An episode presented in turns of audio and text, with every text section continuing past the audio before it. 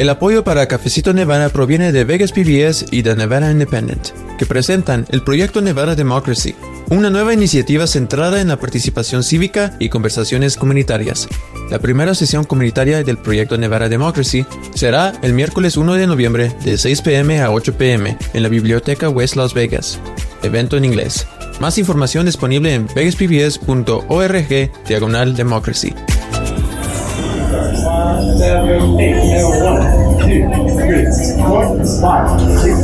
Ese fue el ritmo de la salsa, bachata y cumbia durante un evento organizado por la compañía de danza Tiempo Latino en Reno, Nevada. Sonidos como ese suenan a lo largo de toda Latinoamérica, conectando las diferentes culturas e identidades que componen la comunidad de danza de Reno.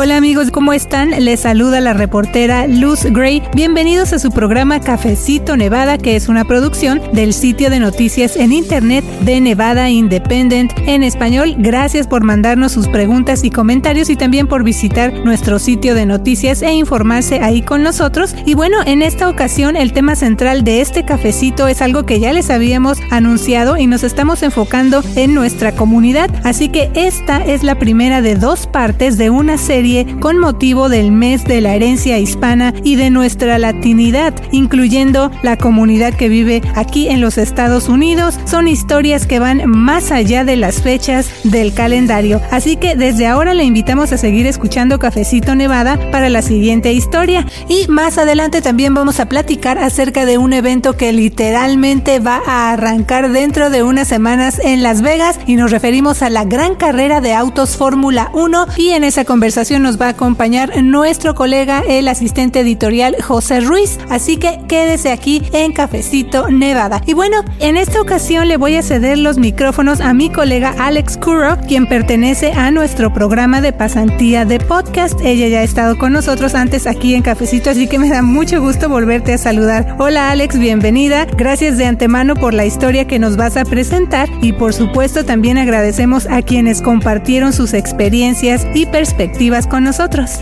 Así es, Luz. Saludos a todos. Hoy vamos a empezar con la historia de Jerison Chávez. Él es dueño de la compañía de danza Tiempo Latino, que ha unido a la comunidad latina a través de la salsa, otra música significativa. ¿Qué te parece si dejamos que él empiece a contar su historia? Vamos a escuchar.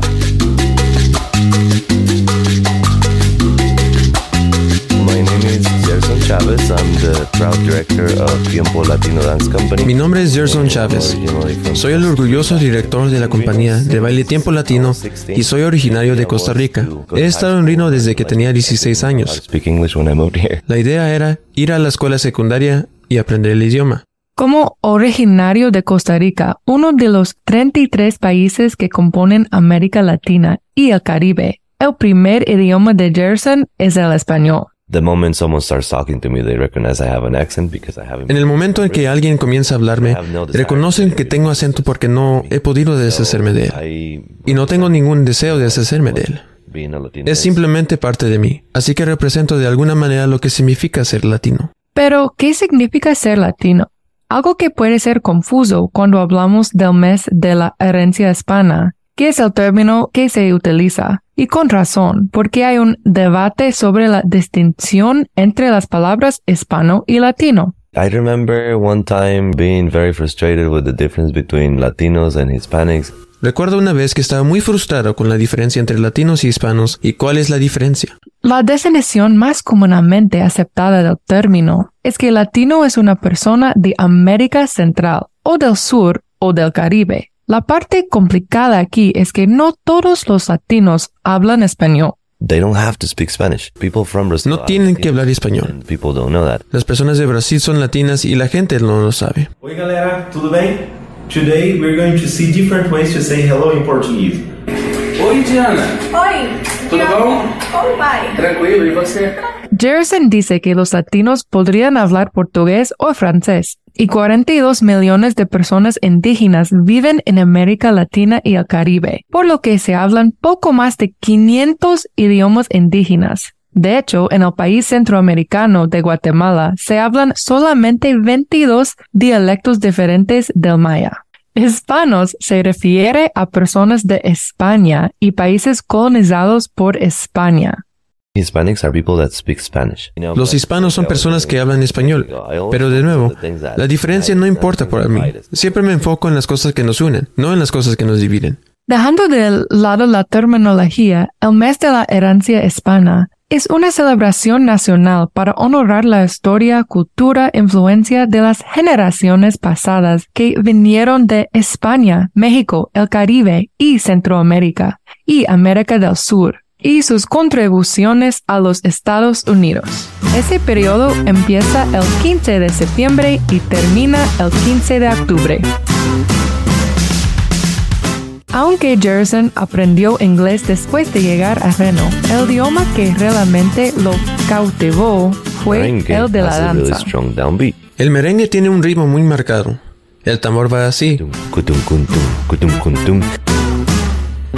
And then bachata, if you pay attention to the drums, Y luego la bachata.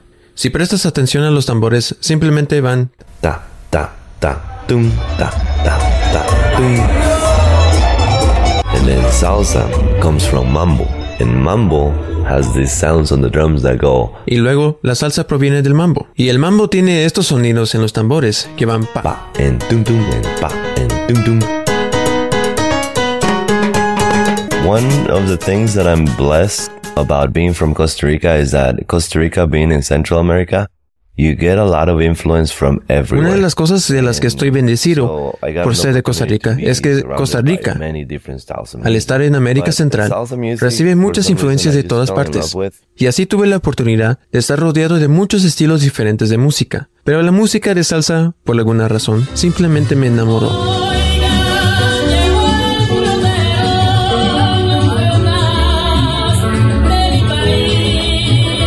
De acuerdo con Jerson, la palabra salsa se origina de Échale Salsita, una canción de 1933 del compositor Ignacio Piñero.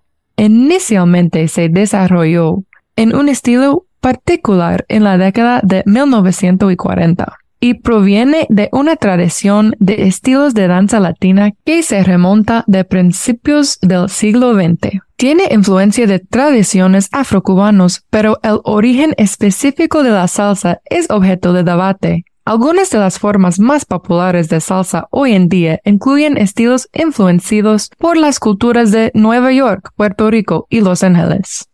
The roots of salsa come from the Caribbean, right? They Pero las raíces de la salsa provienen del Caribe. Llegó a Estados Unidos en forma de mambo, mambo, cha-cha, merengue, montuno y mucha más gente. It made its way into New Y luego York llegó a Nueva York y se mezcló con el jazz y el blues. Y en aquellos días, cuando tenían las grandes bandas, los latinos también tenían un sueño de tener sus propias grandes bandas. A medida que la gente se mudaba a nuevos lugares y se adaptaba a nuevas culturas, la salsa evolucionó a nuevos estilos que hoy se pueden ver en todo el mundo. nowadays because of the internet, you know, like I feel like you can find salsa music anywhere in the world. Hoy en día, debido a Internet, siento que puedes encontrar música de salsa en cualquier parte del mundo. Hay una orquesta de salsa And en, it's creo really que en Japón, y es realmente genial porque incluso cantan en español. Y ahora el baile de salsa está en todas partes.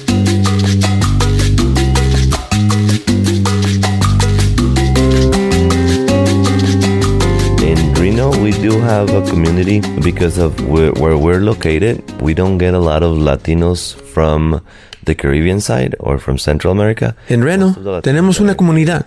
Debido a nuestra ubicación no recibimos muchos latinos de la zona del Caribe o de América Central. La mayoría de los latinos que están aquí son de México y por lo tanto un estilo de música diferente es la música de banda. Si bien muchas personas, principalmente de México, disfrutan la música de banda, que es liderada por instrumentos de percusión y tiene su propio estilo de baile específico, la salsa también sigue siendo una parte de su cultura. Además de México, Colombia es uno de los otros países latinos que tiene sus propios estilos y tipos de salsa.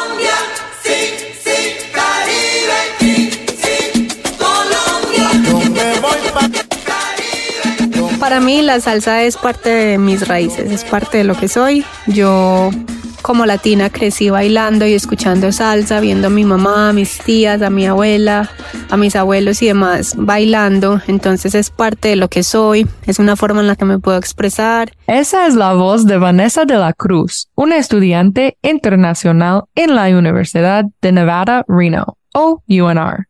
Vanessa es originaria de Medellín, Colombia. Y me siento muy orgullosa de venir de Colombia, donde tenemos la salsa caleña que es pues distintiva y que requiere muchos movimientos rápidos, entonces es muy atractiva alrededor del mundo. Bailar salsa es una gran parte de la identidad de Vanessa como latina, así que encontrar esa comunidad en los Estados Unidos, en este caso a través de las clases de baile de Jerson, fue importante para ella. Me alegra que cuando llegué a Reno me di cuenta de que hay una comunidad muy grande y muy unida y muy avanzada en la salsa, donde puedo aprender muchos estilos, donde hay instructores increíbles y donde me puedo sentir como en casa porque pues somos una comunidad de latinos de diferentes países, pero todos nos encontramos para bailar un mismo género.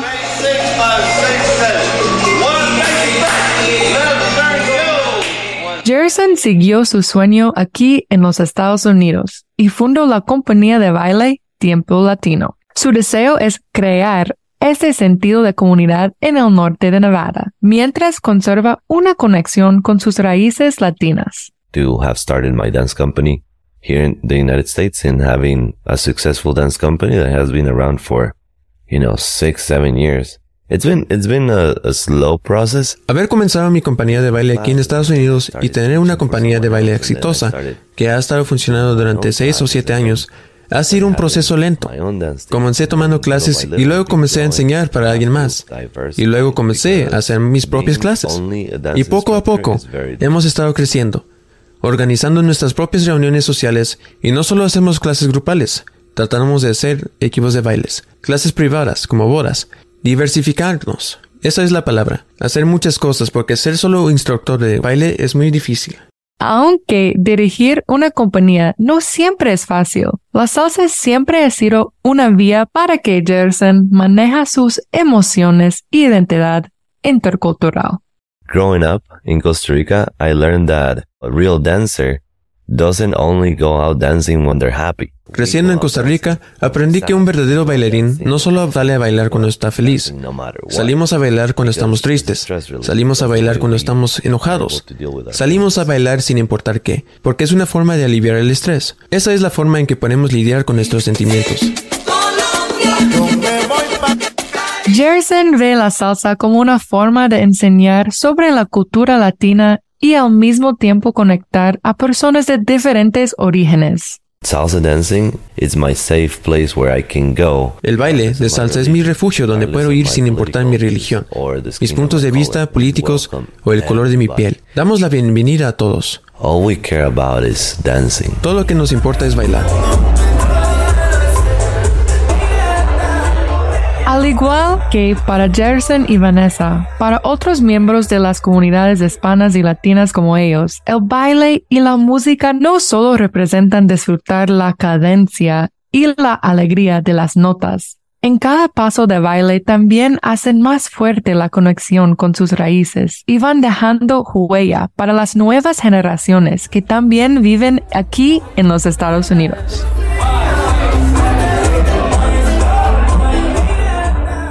Esas fueron las historias de Jerson y Vanessa, dos miembros de nuestra comunidad aquí en Nevada, que nos compartieron una parte de lo que para ellos significa seguir manteniendo vivas sus raíces aquí en el país. Y en este caso, la música salsa y el baile les permiten encontrarse con ese mundo.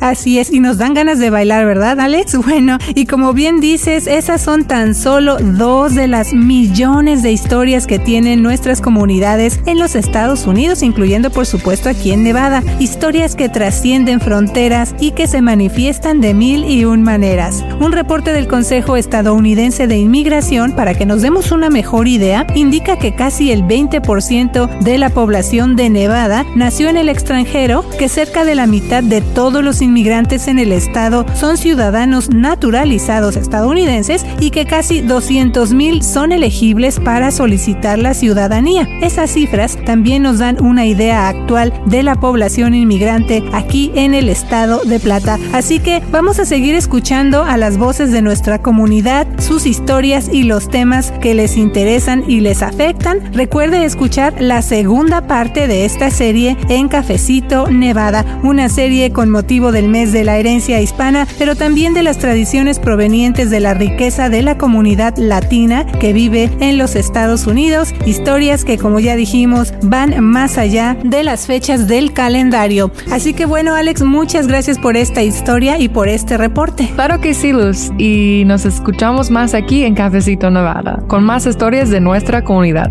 Así es, y también por supuesto queremos dar las gracias a Gerson Chávez y Vanessa de la Cruz por compartir sus historias con todos ustedes y con nosotros aquí en Cafecito Nevada. Y bueno, de ahí ahora vamos a pasar con nuestro asistente editorial José Ruiz, que ya está también listo para platicar del otro tema que le mencionamos también al principio de Cafecito Nevada, la gran carrera de autos Fórmula 1 en Las Vegas. Así que, hola José, ¿cómo estás? Hola Luz, muy bien. Me da mucho gusto estar aquí en Cafecito Nevada, donde cada semana tenemos la oportunidad de hablar de temas que le interesan y le afectan a la comunidad. Y eso incluye áreas como la economía, y bueno, esa es precisamente tan solo una parte de todo lo que está detrás de los preparativos para esa carrera de autos de gran velocidad que va a ser a mediados de noviembre, o sea, ya faltan unas semanas y justamente eso va a ser una semana antes del feriado por el Día de Acción de Gracias. Así que desde la construcción de estructuras o los efectos en las calles y el tráfico hasta el costo de paquetes hoteleros y el acceso a ese evento de fama mundial,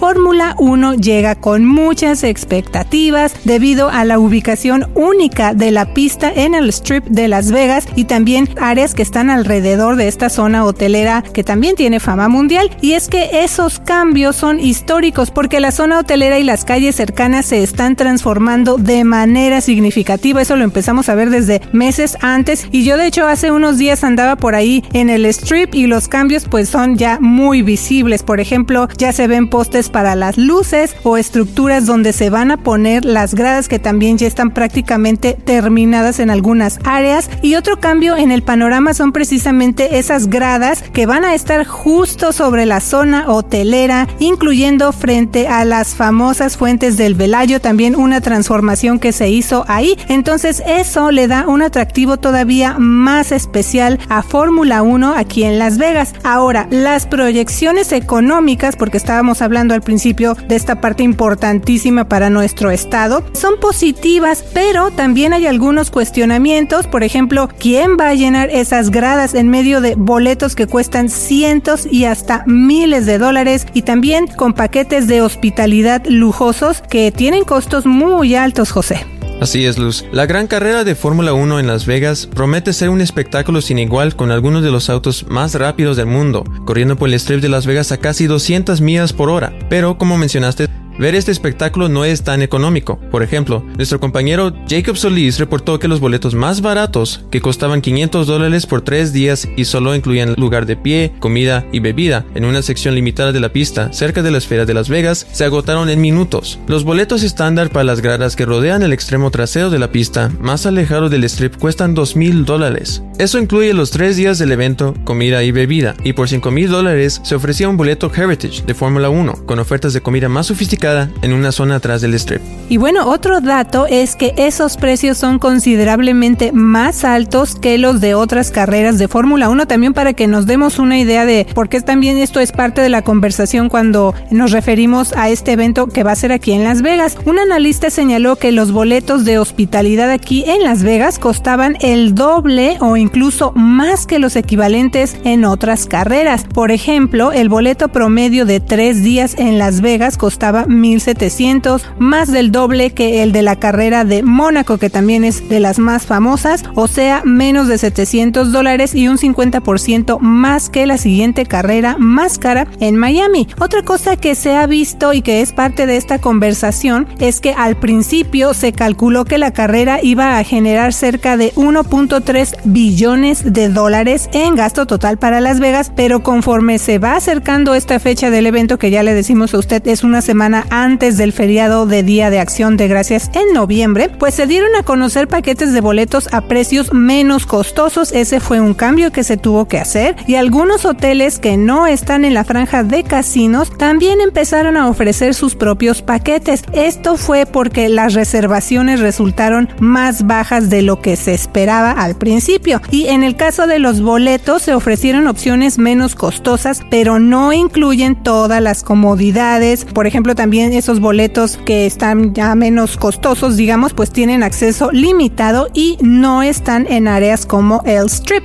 En cuanto a los hoteles que no están en la franja de casinos, que también ya mencionamos, pero ellos también decidieron participar, algunos empezaron de hecho a ofrecer descuentos en sus suites caras y uno de esos hoteles que no están en la famosa franja de casinos, pero sí en una parte del circuito donde van a pasar los autos es el Ellie Island Hotel en Casino. Aunque no tiene lujosas suites entre sus 300 habitaciones, sí encontraron una manera de participar en el evento, así que Ellie Island ofrece mil asientos en la parte delantera de la propiedad, que es justo después de donde van a salir los autos Fórmula 1, y también pusieron ellos a la venta boletos de 1.500 dólares para la primera área de asientos durante los tres días de la carrera y eso incluye comida y bebidas no alcohólicas de cortesía. Ahora, por 5 mil dólares, el casino ofrece una suite que incluye dos boletos para los tres días y para darnos todavía una mejor idea, en un fin de semana, digamos, tradicional, las habitaciones de ese hotel cuestan entre 125 y 200 dólares la noche, o sea, una muy considerable diferencia en los precios por esta carrera que viene de Fórmula 1. Y también otro ejemplo es el Palms Casino Resort, que tampoco está en el strip, pero se encuentra a unas cuantas cuadras. Este casino, este hotel, anunció paquetes como uno de 75 mil dólares, que incluye dos noches en una suite que tiene una piscina infinita que da al strip, dos boletos para suites de hospitalidad Fórmula 1 y cuatro boletos para gradas, entre otras comodidades en el Palms. Pero el gerente del Palms dijo que también anunció que las casi 800 habitaciones de ese hotel iban a tener costos mucho más accesibles por noche durante este fin de semana de la carrera, con la esperanza de ser el lugar asequible para fanáticos de la Fórmula 1, José.